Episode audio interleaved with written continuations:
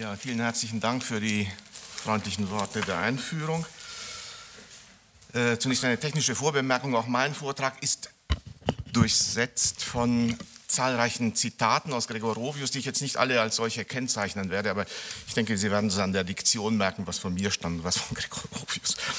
Äh, die Geschichte der Stadt Rom im Mittelalter von Ferdinand Gregorovius in acht Bänden, niedergeschrieben am Ort der Handlung in einem fast ununterbrochenen Arbeitsprozess von 15 Jahren zwischen 1856 und 1871, ist eines jener berühmten Werke der Geschichtsschreibung des 19. Jahrhunderts, die unter anderem deshalb so ehrfurchteinflößend wirken, weil wir uns kaum vorstellen können, dass heutzutage eine einzelne Person zu einer solch gewaltigen Leistung fähig wäre oder auch nur mit einem derart umfassenden Anspruch auftreten könnte. Und der Anspruch von Gregorovius war es ja, nicht nur eine reine Stadtgeschichte zu bieten, sondern auch das Verhältnis der Universalmächte, äh, römisches Papsttum und römisches Kaisertum zu Rom und zum römischen Volk in die Betrachtung einzubeziehen. Ob ihm dies Unterfangen gelungen ist, darüber waren sich schon die Zeitgenossen uneinig. Wilhelm Maurenbrecher sah den Versuch, die Geschichte der Stadt Rom mit der Geschichte des Papsttums zu verknüpfen, als missglückt an. Dagegen bezeichnete Henry Simonsfeld die Vereinigung von Stadt- und Papstgeschichte als äußerst gelungen. Wenn an einem achtunggebietenden Monument dieses Ranges Kritik geübt wird, so besteht immer die Gefahr, dass sie ins Kleinliche und Beckmesserische abgleitet, weil die Kritik letztlich nur einzelne Details herausgreift und damit als besserwisserische Mäkelei am großen Wurf, am in sich stimmigen Bild der eindrucksvollen Gesamtkomposition erscheinen mag. Die hohe Bedeutung des Werks als Zeugnis der Historiographie des 19. Jahrhunderts kann natürlich nicht in Frage gestellt werden. Und zwar nicht allein aufgrund der Anlage und des Umfangs sowie der oft gerühmten sprachlichen Gestalt und künstlerischen Darstellungsformen. Arnold Esch hat in einer mit großer Akribie durchgeführten Untersuchung, die sich mit der Darstellung der zweiten Hälfte des 14. und der ersten Hälfte des 15. Jahrhunderts in der Geschichte der Stadt Rom beschäftigt, hervorgehoben, dass sich Gregorovius als selbstständiger den verfügbaren Quellenbestand kritisch auswertender Historiker erweist und darin vielen seiner, äh, viele seiner Zeitgenossen übertrifft. Bekanntlich hat Gregorovius nicht nur in Rom, wo ihm zu seinem Leidwesen das Vatikanische Archiv, Archiv versperrt blieb, intensive Archivstudien betrieben und vielfach neue Quellen entdeckt, auf die er sich in seinem Werk äh, stützen konnte. Herr Kollege Forni wird ja darüber heute sicher noch sprechen. Gregorovius selbst hat im August 1858 in einem Brief an Cotta seinen Anspruch so formuliert. Ich suche Forschung und künstlerische Darstellung zu vereinigen und wünsche auch, dass man mir zugäbe, die Kunst des Erzählens zu besitzen, welche in Deutschland nicht häufig ist. Am Anfang seiner eben erwähnten Untersuchung stellt Esch nun unter anderem die Frage, ob die Geschichte der Stadt Rom dem heutigen Historiker noch etwas zu sagen hat und ob vielleicht nicht nur der Forschungsstand, sondern auch die Zeitgebundenheit der Perspektive, der Begriffssprache und so weiter dieses Werk rettungslos veraltet sein lässt. Eines der auffälligsten Merkmale des Textes ist es, dass der Autor bei der Darstellung historischer Gegensätze und Konflikte stets Partei nimmt und die eigenen weltanschaulichen und politischen Standpunkte zum Maßstab für die Bewertung der Denkweisen und Handlungen historischer Persönlichkeiten macht. Auch wenn Waldemar Kampf Gregorovius eher den kulturgeschichtlich orientierten Historikern wie Jakob Burckhardt zurechnet, und von den hauptsächlich am staatlich-politischen Geschehen interessierten Historikern wie Heinrich von Sübel abhebt, so liegt doch Gregorovius mit Sübel darin auf einer Linie, dass es keine objektive und unparteiische Geschichtsschreibung geben könne, dass der Autor eines Geschichtswerks also aufgefordert sei, seiner auf grundsätzlichen Überzeugungen fußenden Einstellung gegenüber den Akteuren sowie ihren Auffassungen und Taten deutlich Ausdruck zu verleihen. So bezieht also Gregorovius immer wieder rückhaltlos zugunsten jener Seite Position, auf der er das historische Recht sieht. Welche sind die politischen Leitideen, von deren hoher Warte aus Gregorovius als streitbarer Geschichtsschreiber das von ihm dargestellte historische Geschehen beurteilt. Wir haben diese Aspekte schon angesprochen. Äh, insofern ist das hier jetzt eigentlich nur noch mal eine Zusammenfassung.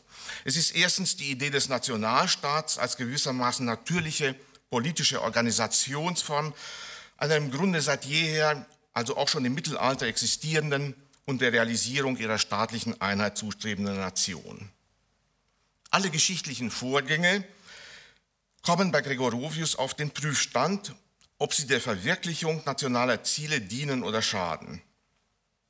Als euphorischer Befürworter der nationalen Einigung Italiens, die in den Jahren der Abfassung der Geschichte Roms Gestalt annahm und schließlich vollendet wurde, missbilligt er das Tun aller geschichtlichen Mächte, die sich in der Vergangenheit der Formierung des Nationalstaats in den Weg stellten. Da die Existenz des Kirchenstaats aus der Sicht von Gregorovius das größte Hindernis bei der Herbeiführung der staatlichen Einheit Italiens ist, bestreitet er von allem Anfang die Legitimität der weltlichen Herrschaft des Papsttums über Rom und das Patrimonium Petri. Der zweite Leitgedanke ist also, wie bei einem Protestanten nicht, wie bei einem Protestanten nicht überraschende Überzeugung, dass die Ausübung des Dominium Temporale durch das Oberhaupt der römischen Kirche eine Abkehr von der Lehre des Evangeliums und den, von, und den Prinzipien äh, des Urchristentums ist, die den Papst in politische und militärische Konflikte verstricken und ihm die Erfüllung seiner priesterlichen Aufgaben unmöglich machen muss. Als von dem Scheitern der 48er Revolution und dem Triumph der Reaktion in Preußen tief enttäuschter Liberaler sucht und findet Gregorovius die freiheitlichen Bewegungen die seinen politischen Idealen entsprechen, in den aufstrebenden italienischen Städten des hohen Mittelalters mit ihrer sich selbst verwaltenden und die Herrschaft über Stadt und Umland beanspruchenden Bürgergemeinde, der Kommune. Im Zentrum des Interesses steht äh, für Gregorovius naturgemäß die römische Kommune, deren Ursprünge er bereits ins, äh, im 8. Jahrhundert in dem Recht der Römer an der Papstwahl mitzuwirken erkennen möchte und die er in zeitgebundener Terminologie als Republik oder als Demokratie bezeichnet. Römische Machthaber wie Alberich in der Zeit Ottos des Großen und Crescentius, der von Otto III. 998 als Rebell hingerichtet wurde, verteidigt er vehement gegen den Vorwurf, Tyrannen zu sein. Sie sind ihm vielmehr Vorkämpfer der Freiheit, die sich nicht sklavisch den Kaisern und Päpsten unterwarfen.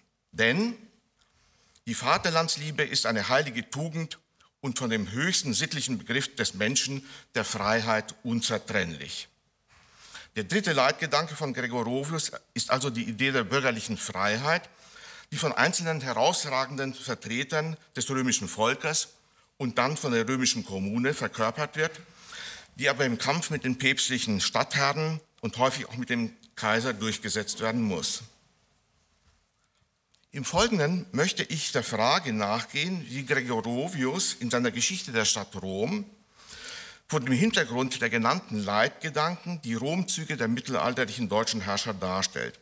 Aus Zeitgründen habe ich für den Vortrag drei ausgewählt. Ich befasse mich mit Pippin den Jüngeren, der bekanntlich nicht bis nach Rom gelangt ist, aber aufgrund seines Eingreifens in Italien und der nach ihm benannten Schenkung für das, päpstlich, äh, für das fränkisch-päpstliche Verhältnis von zentraler Bedeutung ist sowie mit Otto dem Großen und mit Friedrich I. Barbarossa, also mit fränkischen und deutschen Herrschern des 8., 10. und 12. Jahrhunderts.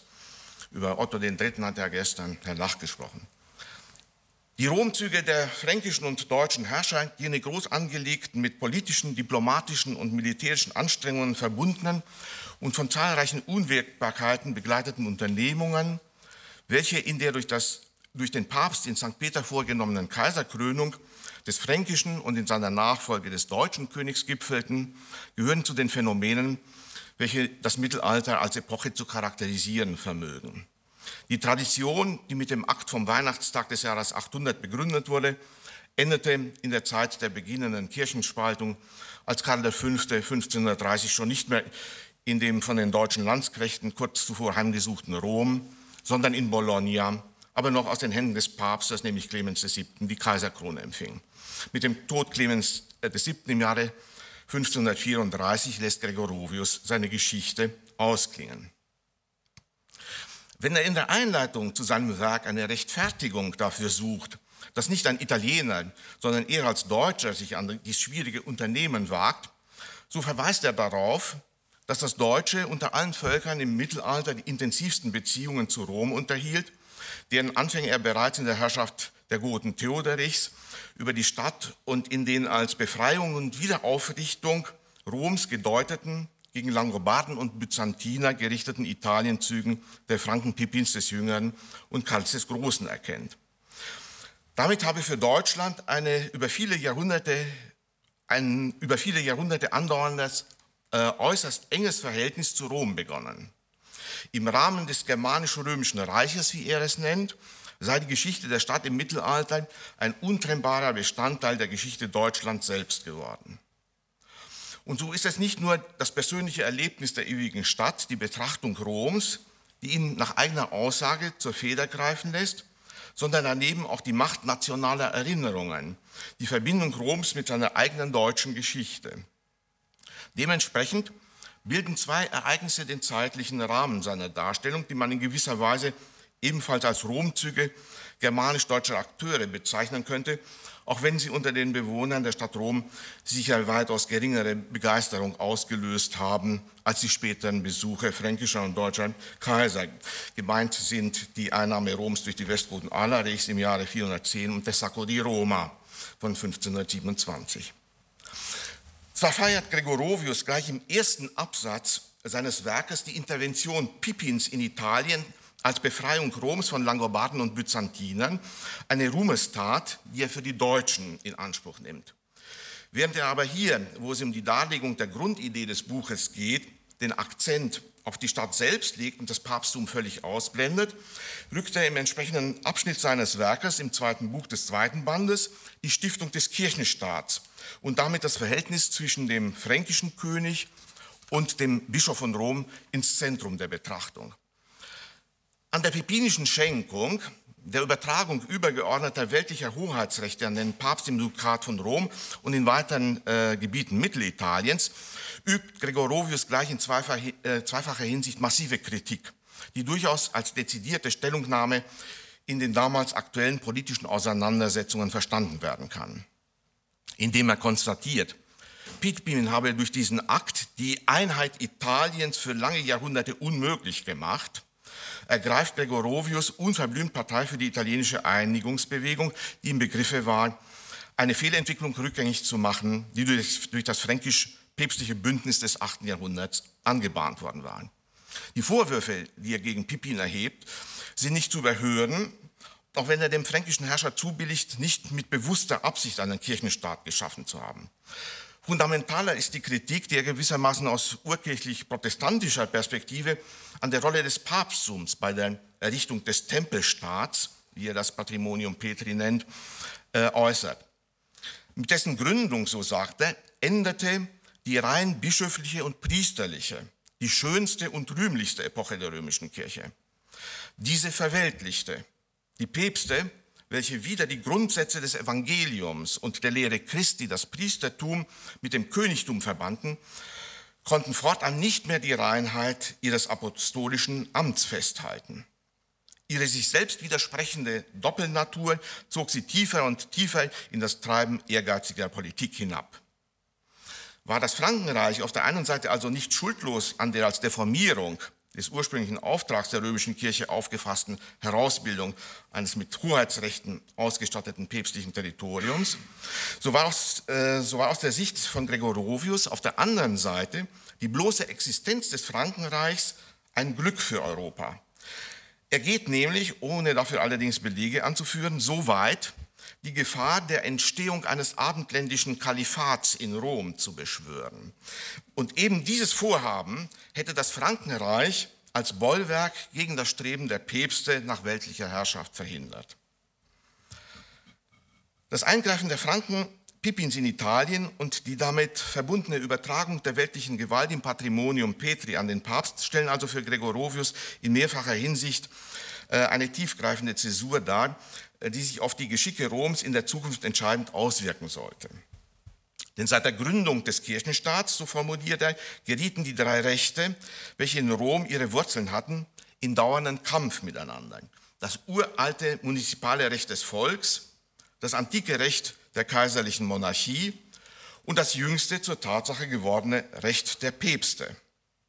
Und er zieht daraus die auch für seine Darstellung grundlegende Schlussfolgerung, die Geschichte der Stadt Rom ist daher in langen Jahrhunderten nur die Entwicklung des Streites dieser drei Prinzipien mit und gegeneinander.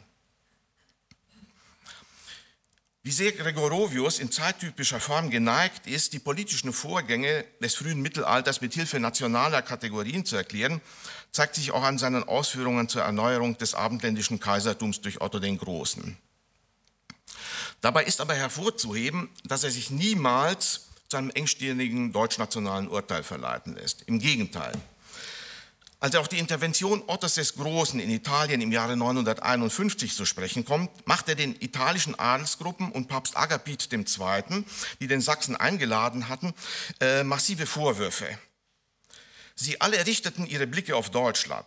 Statt eine nationale Ordnung ihres Landes Statt an eine nationale Ordnung ihres Landes die Hand zu legen, riefen sie wieder einen Fremdling nach Italien.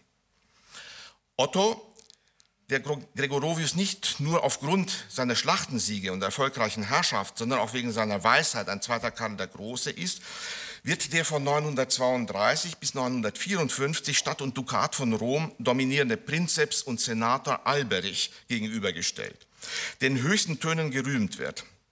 Hätte Italien, so Gregorovius, Jetzt wieder Zitat, dieses an Gesittung und Bildung den damals noch halb barbarischen Deutschen weit überlegene Land in der Mitte des 10. Jahrhunderts einen einheimischen großen Fürsten zu seinem König aus, aufzustellen vermocht, wie es Alberich war, so wäre der Zug Ottos äh, von Deutschland nicht erfolgt. Zitat Ende. Unverrückbar drückt Gregorovius hier sein äh, Bedauern darüber aus, dass der italienische Partikularismus, ebenso wie in der Gegenwart des Autors, einer gemeinsamen Willensbildung und vermeintlich nationalen Interessen dienenden Lösung im Wege stand. Aus der Sicht von Gregorovius wäre Alberich eigentlich prädestiniert gewesen, diese Führungsrolle zu übernehmen und der Zerrissenheit Italiens ein Ende zu bereiten. Werden ihm doch nicht nur außerordentliche politische Fähigkeiten, sondern sogar Genie attestiert. Ja, Gregorovius geht ähm, bemerkenswerterweise noch einen Schritt weiter, indem er Alberich aufgrund seiner historischen Leistungen unter allen Bürgern Roms im Mittelalter die höchste Ehrenstelle zuerkennt. Wörtlich fährt er fort, Alberich ist ein Ruhm des damaligen Italiens, denn dies war ein Mann und würdig Römer zu sein. Er verdiente sein, von seiner Zeit den Namen des Großen. Neben diesem überschwänglichen Lob des großen Mannes, der den Geschicken Italiens eine andere Wendung hätte geben können, steht die nüchterne, kritische Quellenanalyse und das vorsichtig abwägende Urteil in der Sache. Nachdem Otto der Große im Herbst 951 Pavia, die Hauptstadt des Regnum Italie, eingenommen und sich mit Adelheid, der Witwe König Lothars, vermählt hatte, um seinen Herrschaftsanspruch südlich der Alpen auf ein sicheres Fundament zu stellen, schickte er eine Gesandtschaft nach Rom, die mit Papst Agapit II. über seine Aufnahme suscriptione sui in der Stadt verhandelte. Die heutige Forschung ist sich weitgehend einig, dass Otto in Rom um die Kaiserkrönung nachsuchte, eine Bitte, die Agapit abgelehnt habe. Viel zurückhaltender formuliert Gregorovius, wenn er diese Vorgänge beschreibt. Otto habe den Erzbischof von Mainz und den Bischof von Chur nach Rom gesandt, um mit dem Papst über einen, seinen Empfang in der ewigen Stadt und wörtlich wohl über viel wichtigere Dinge zu sprechen. Gregorovius vermeidet es hier ganz offensichtlich mit Bedacht, Otto dem Großen bereits für 951-52 konkrete Kaiserpläne zu unterstellen, für die es in der Tat keine expliziten Belege gibt. Und es verdient ebenfalls Beachtung, dass Gregorovius im Unterschied zur heutigen Forschung die Zurückweisung von Ottos Anfrage, Rom aufsuchen zu dürfen, nicht Papst Agapit zuschreibt, sondern eine durchaus plausible Erwägung dem römischen Machthaber Alberich, wofür er in bezeichnenderweise erneut größtes Lob zollt.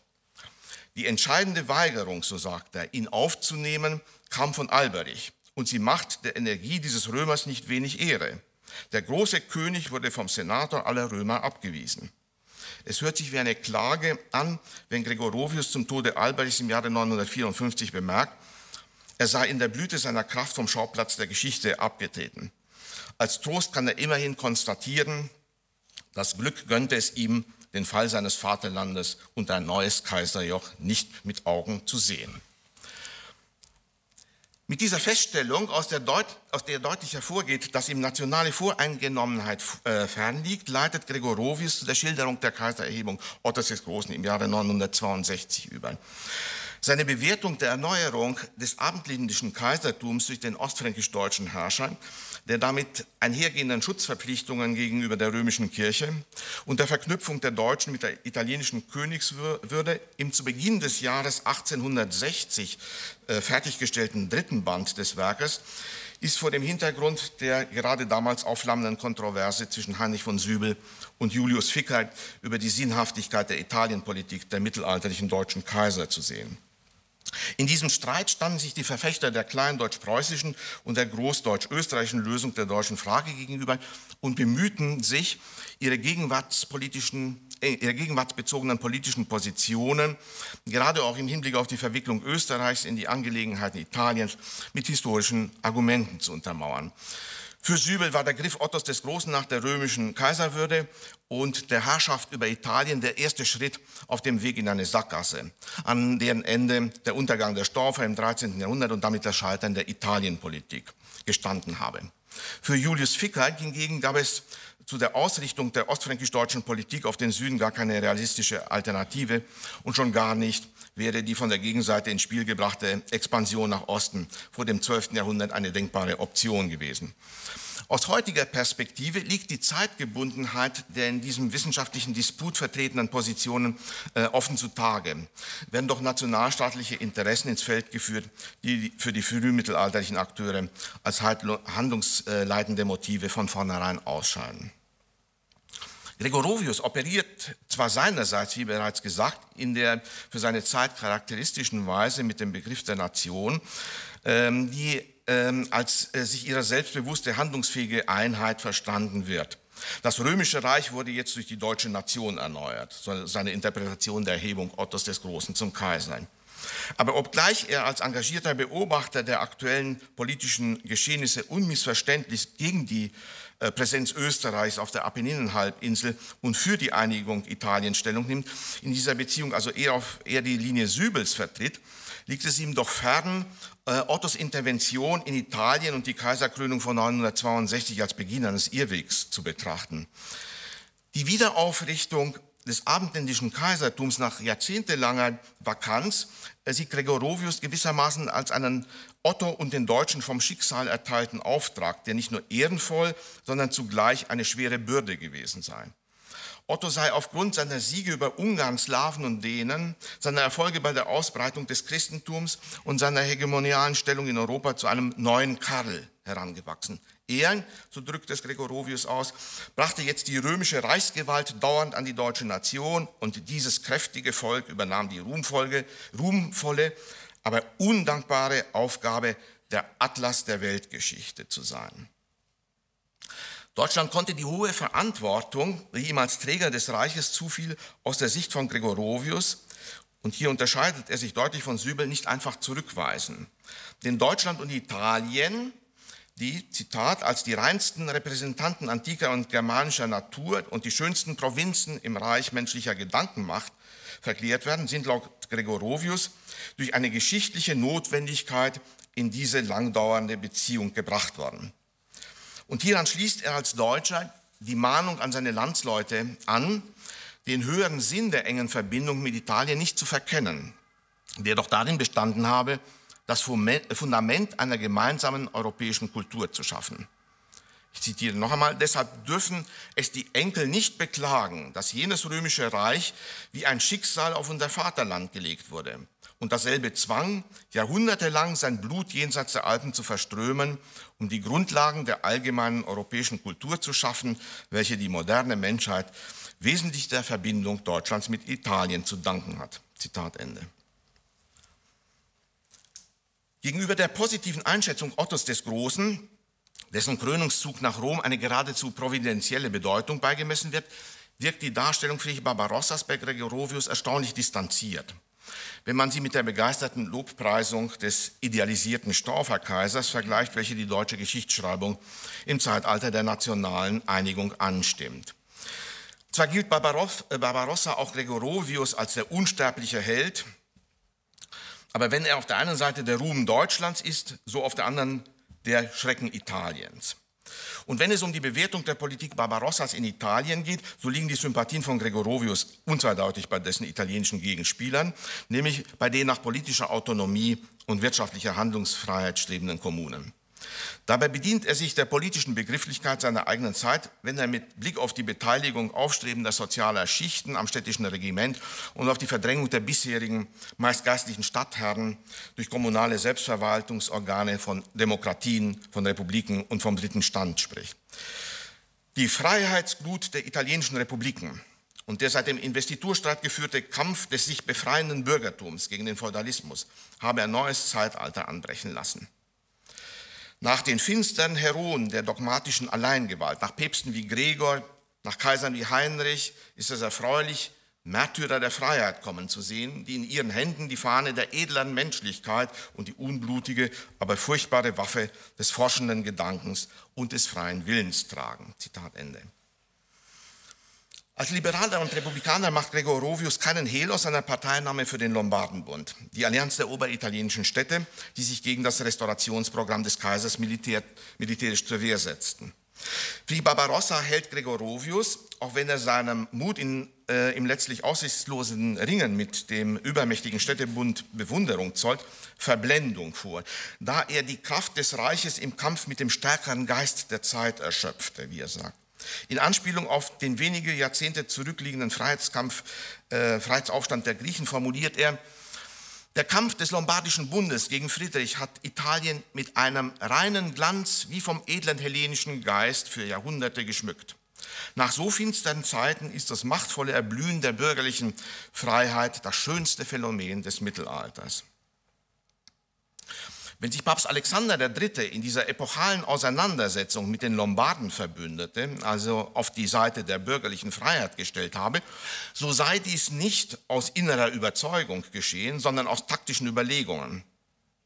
Gregorovius, es wäre für die Kirche ein hoher Ruhm gewesen, wenn die Beförderung der bürgerlichen Freiheit ihre freiwillige Tat gewesen wäre.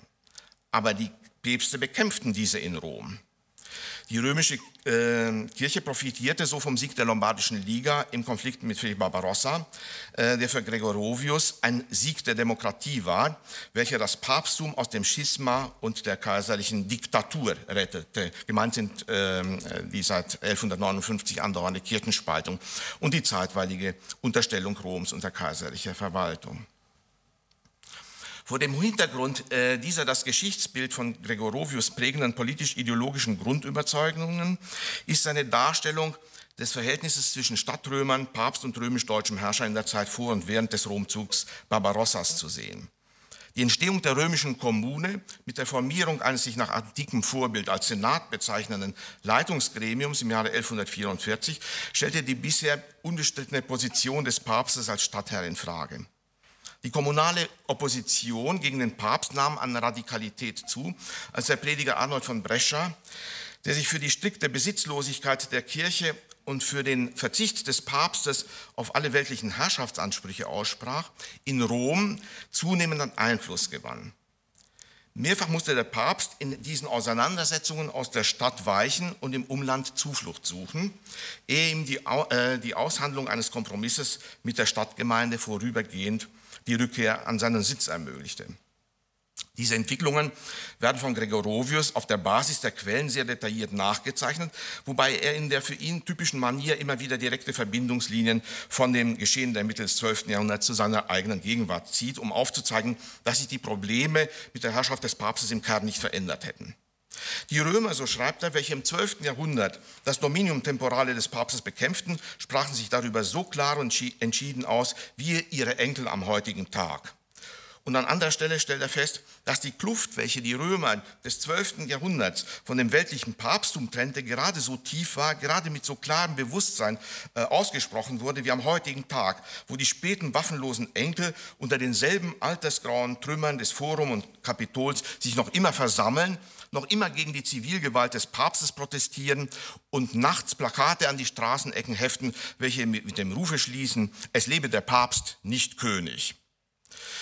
In den Bemühungen der Kommune, den Papst zu entmachten, erkennt Gregorovius Parallelen zu ähnlichen Vorkommnissen unter der Herrschaft Alberichs im 10. Jahrhundert und schließt daran, offenbar mit Blick auf seine eigene Zeit, die rhetorische Frage, darf man nicht Rom die ewige Stadt nennen, da ihre Schicksale sich so ganz gleich geblieben sind. Wenn Gregorovius darauf zu sprechen kommt, dass Papst Hadrian IV.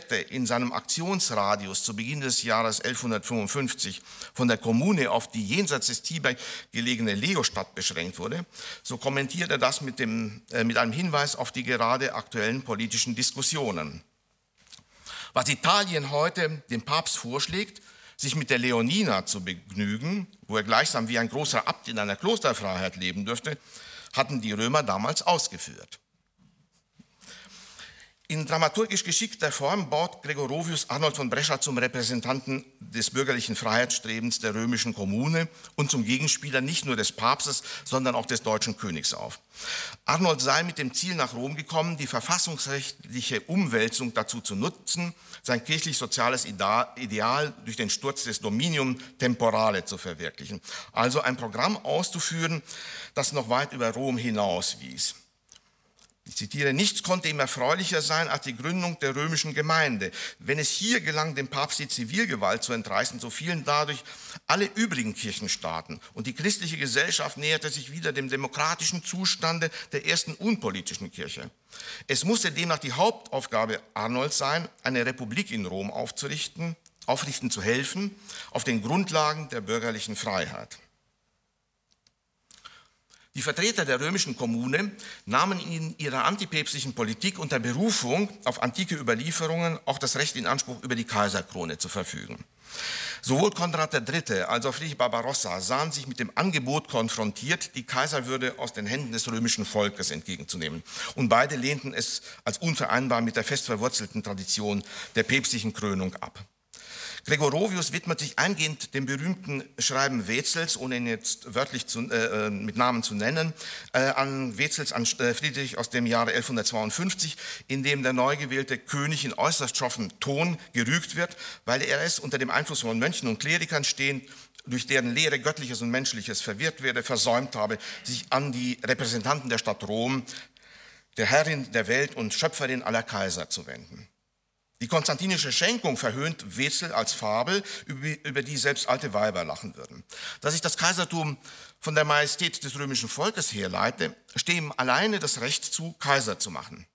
Friedrich wird aufgefordert, umgehend Gesandte nach Rom zu schicken, um das Kaisertum auf eine rechtlich sichere Grundlage zu stellen und eine gegen ihn gerichtete Erhebung zu vermeiden diesen in einer recht äh, undiplomatischen Tonlage verfassten und mit, einem unverhohlenen, mit einer unverhohlenen Drohung äh, endenden Brief, den Barbarossa äh, sicher als äh, ehrverletzend empfunden äh, haben dürfte, kommentiert Gregorovius mit der lakonischen Bemerkung, große Fortschritte hatte der menschliche Verstand glücklich zurückgelegt.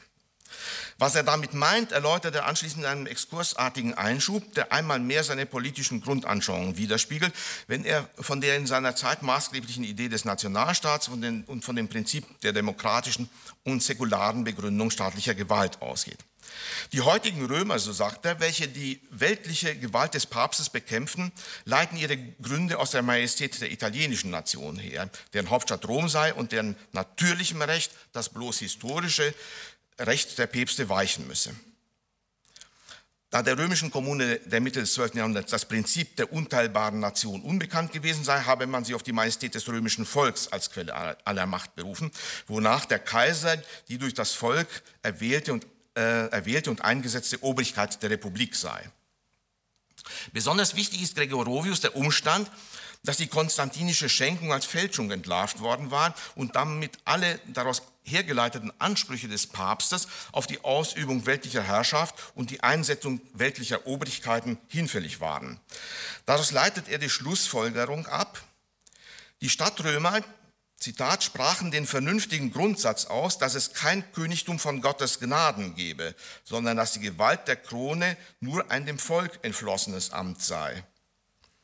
Mit Bedauern stellt Gregorovius fest, dass Barbarossa vor die Wahl gestellt, die Kaiserkrone vom Papst oder von der Kommune zu empfangen, vorsichtig und konservativ, wie er zu Beginn seiner Herrschaft war, auf eine demokratische Legitimation seiner Kaiserwürde verzichtete und sich in althergebrachter Weise vom römischen Kirchenoberhaupt ähm, durch Gottes Gnade ähm, krönen ließ den gerade in der ähm, Barbarossa-Zeit mit aller Schärfe ausgetragenen Grundsatzkonflikt, ob der Kaiser von Gottes Gnaden oder von, Papst, von Papstes Gnaden sei, also ob es ein Gott äh, unmittelbares Kaisertum gebe oder die, äh, er der päpstlichen Vermittlung bedürfe. Diese, auf diese Diskussion geht Gregorius überhaupt nicht ein. Das, äh, das erfasst, diesen äh, Konflikt erfasst er gar nicht. Auf dem Romzug äh, traf Barbarossa im Frühjahr 1155 kurz vor seiner Ankunft in der ewigen Stadt mit einer Delegation des römischen Senats zusammen, die das Angebot erneuerte, ihm im Namen des römischen Volkes die Kaiserwürde zu übertragen, gegen die Zahlung von 5000 Mark Silber und die eidliche Verpflichtung, Gesetze und Gewohnheiten der Stadt zu achten. Barbarossa wies den Vorschlag als anmaßend zurück und betonte, dass seine Vorfahren, Karl der Große und Otto der Große, die Herrschaft über Rom und Italien nicht jemandes Gnade verdanken, sondern sie mit dem Schwert erworben hätten. Äh, Gregorovius gibt den von Otto von Freising in den Gesta Friederici stilisierten Dialog zwischen dem König und den äh, Boten der Kommune im Wortlaut wieder, ohne übrigens im Text äh, Otto von Freising zu nennen, kann sich aber nicht enthalten, die Römer äh, ob ihres Unverstandes zu geißeln, den mächtigen Herrscher mit ihrer Prahlerei provoziert zu haben, auch wenn er dies mit ihren hohen Ideen von der Majestät der ewigen Stadt erklärt nicht als Historiker, sondern als über den Dingen stehender Beobachter im Gewande eines über den Gedankenkreis seiner Zeit erhabenen Mannes, wie er sagt, der äh, über diesen Disput gelächelt hätte, rechtfertigt er die Position der Stadtrömer damit, dass Friedrich selbst die fantastischen Vorstellungen der legitimen Gewalt des römischen Kaisers über die Welt mit den Senatoren in gleicher Überspannung teilte. Gregorovius begleitet den Aufstand der Römer, der kurz nach der Krönung Friedrichs I. in St. Peter ausbrach und in einem blutigen Gemetzel endete, mit einem gewissen Verständnis. Die Tatsache, dass die Krönungszeremonie unter den Bedingungen des Belagerungszustandes in der päpstlichen Vorstadt vollzogen wurde, in der beständigen Furcht, die Römer, von denen die Kaiser ihren Titel trugen, könnten über den Tiber hinweg einen Angriff wagen, macht seiner Ansicht nach deutlich, wie schattenhaft das mittelalterliche Kaisertum in Rom selber war. Den Konflikt zwischen Barbarossa und der römischen Kommune führte einerseits auf, ich zitiere, die unausfüllbare Kluft der Bildung, der Bedürfnisse der Abstammung zurück, welche die kaisergermanische Nation von den Römern trennte. Also noch in dieser Zeit im 12. Jahrhundert sieht er also ein Kulturgefälle, ein Bildungsgefälle. Andererseits sind das aus seiner Sicht auch ganz persönliche politische Fehler Friedrichs, welche die Gegensätze unnötig verschärft haben ohne die auf die Wiederherstellung des Hohner Imperii, der Ehre des Reiches zielenden Leitvorstellungen Barbarossas und seiner Umgebung zu berücksichtigen, die dem Herrscher gegenüber den auf ihre Selbstständigkeit pochenden Kommunen letztlich wenig Handlungsspielraum ließen, hält Gregorovius Barbarossa vor, nicht kompromissbereit genug gewesen zu sein. Es sei unklug gewesen, die Forderung der Römer abzulehnen, ihre Verfassung anzuerkennen. Mit gutem Grunde fanden sie sich in ihren Rechten verletzt. In Rom habe Friedrich wenig äh, Voraussicht bewiesen. Statt die römische Demokratie mit ernstem Wohlwollen auf ein ihm bequemes Maß zu beschränken, was ihm leicht geworden wäre, sie aber dann über dem Einfluss des Papstes zu entziehen und sie aber dann dem Einfluss des Papstes zu entziehen und der Reichsautorität zu stellen, stieß er sie voll blinder Verachtung von sich, verfeindete sich mit vielen anderen Städten und sah, letzt, äh, sah endlich doch alle seine übertriebenen Pläne zugrunde gehen. Entschieden verurteilt Gregorovius die von Barbarossa angeordnete Auslieferung Arnolds von Brescia an den Papst. Barbarossa habe dadurch nicht nur schwere Schuld auf sich geladen, sondern auch eine glänzende Kraft zerstört, welche ihm später noch hätte nützlich werden können. Gregorovius schreibt, der Rauch vom Scheiterhaufen Arnolds verfinsterte die junge, schon blutige Majestät des Kaisers, dessen augenblicklichen Bedürfnissen er zum Opfer fiel. Aber schon lebten seine Rächer, die Bürger der lombardischen Städte, die einst Friedrich zwingen sollten, das ruhmvolle Werk der Freiheit anzuerkennen, wozu der Geist Arnolds so mächtig mitgewirkt hatte.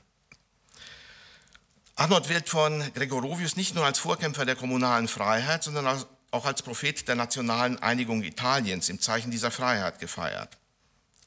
Er sagt, Arnold von Brescia eröffnet die Reihe der berühmten Märtyrer der Freiheit, welche auf dem Scheiterhaufen starben, deren kühner Geist jedoch wie ein Phönix den Flammen stieg, um durch die Jahrhunderte fortzudauern. Man könnte ihn einen Propheten nennen, so klar blickte er in das Wesen seiner Zeit, so weit eilte er ihr voraus, einem Ziele zu, welche Rom und Italien erst 700 Jahre nach ihm zu erreichen hofften. Und er fügt mit direktem Bezug auf den Zeitpunkt der Niederschrift dieser Zeilen hinzu, seine Lehre war von solcher Lebensfähigkeit, dass sie noch im Jahre 1862 zeitgemäß ist. Und Arnold von Brescia wäre noch heute der volkstümlichste Mann Italiens. Zitat Ende.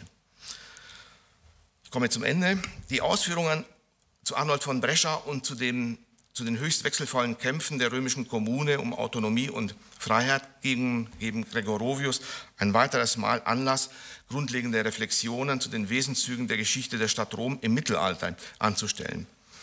Er berührt dabei einen Widerspruch, den er selbst nicht ähm, auflösen kann. Einerseits ist die Größe und Bedeutung der Stadt im Mittelalter nicht durch Bevölkerungszahl, politisches Gewicht und wirtschaftliche Stärke bestimmt, sondern durch ihr geistiges und materielles Erbe aus der Antike, dass sie zum, Zeit, ähm, dass sie zum Bezugspunkt einer weit ausstrahlenden, vielgestaltigen Rom-Idee macht, sowie durch ihre enge, oft als Last empfundene Verbindung mit den beiden höchsten Gewalten der Christenheit, dem Papsttum und dem Kaisertum. Andererseits sind gerade diese Faktoren, die das Interesse des Geschichtsschreibers Gregorovius auf Rom lenken, jene Kräfte, welche die ihm so kostbare bürgerliche Freiheit in der ewigen Stadt nicht zur Entwicklung kommen lassen und immer wieder unterdrücken. Das tragische Schicksal der Stadt, von dem Gregorovius spricht, ist eben gerade das Mittelalterliche an ihr und davon kann es nur Erlösung geben durch das Aufgehen in einem größeren italienischen Vaterland. Dem Eintreten dieses Ereignisses weiß sich Gregorovius ganz nahe, als er in dem Kapitel über die Kaiserkrönung Friedrich Barbarossas schreibt, so ich zitiere noch einmal, ihre ererbten Ansprüche und ihre Kämpfe gegen die Päpste, die den politischen Begriff der Stadt auszulöschen strebten, haben ihrer Geschichte für Jahrhunderte einen tragischen Charakter aufgedrückt, welcher ohnegleichen in der, äh, in der Menschheit ist. In diesem noch bis zum heutigen Tage, wo wir diese Geschichte der Stadt unter seinem Eindrucke schreiben, fortgesetzten Ringen mit einem und demselben Schicksal waren die alleinigen Bundesgenossen der Römer die aurelianischen Mauern, der Tiber, die Malaria und die Schatten wie die Monumente der großen Ahnen. Erst heute, wo die Stadt Rom nichts mehr begehrt, als zu dem gewöhnlichen Range der Hauptstadt eines Landes herabzusteigen, hat sie an der italienischen Nation selbst ihren Helfer und Bundesgenossen gefunden. Ich danke für Ihre Aufmerksamkeit.